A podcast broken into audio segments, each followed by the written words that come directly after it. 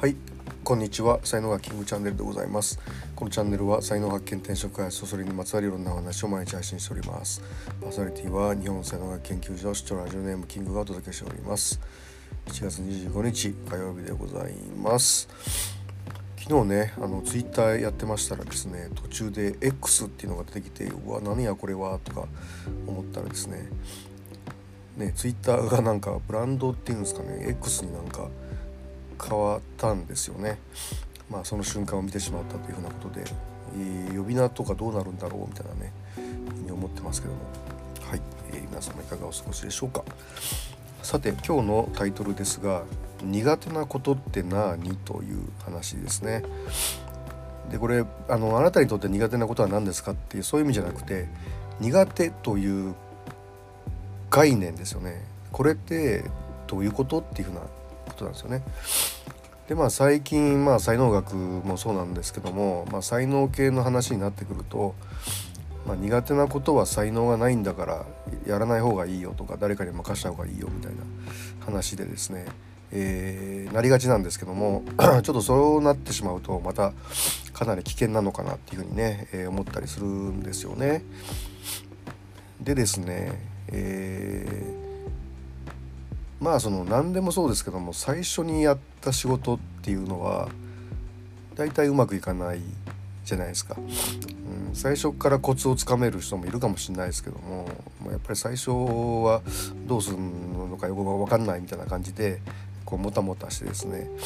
でだんだんこうやってるうちにこう慣れてきてみたいなことってあるじゃないですか。だからあのうまくできないことはね、まあ、理由がもう本当に2つあって、えー、経験が足らないのか、えー、才能がないのか、まあ、大体このどっちかになるのかなっていうふうな感じですよね。で、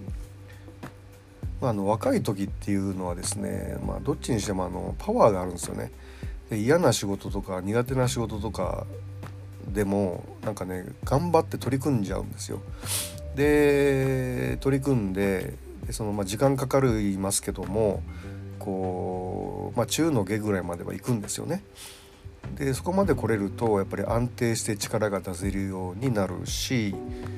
で、まあ、あとはあの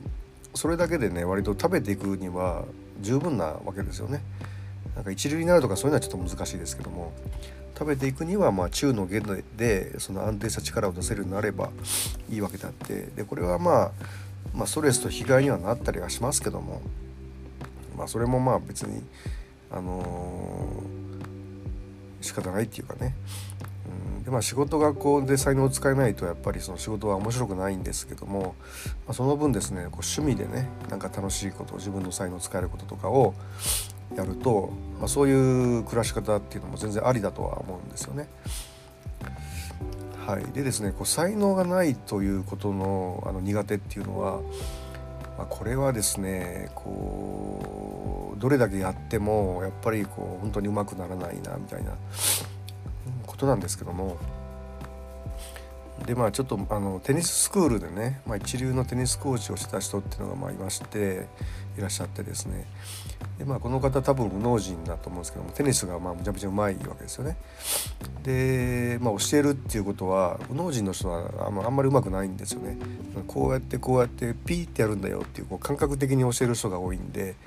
うまくないんですけども、まあ、それをこう左脳の言語化をして教えれるようになってくると、あのまあ、教えることもうまくなるというふうなことなんですけどもでまああとはまあお客さんの集客とかねお金のこととかは全部こうやっぱスクールがやってくれてたわけですよね。でそこからですねこう独立をされたんですよね。で独立した時にそのお金のこととか顧客管理とかをやっぱやんないとダメっていうようなことででここでまあどうもそのトラブルがいろいろあったらしく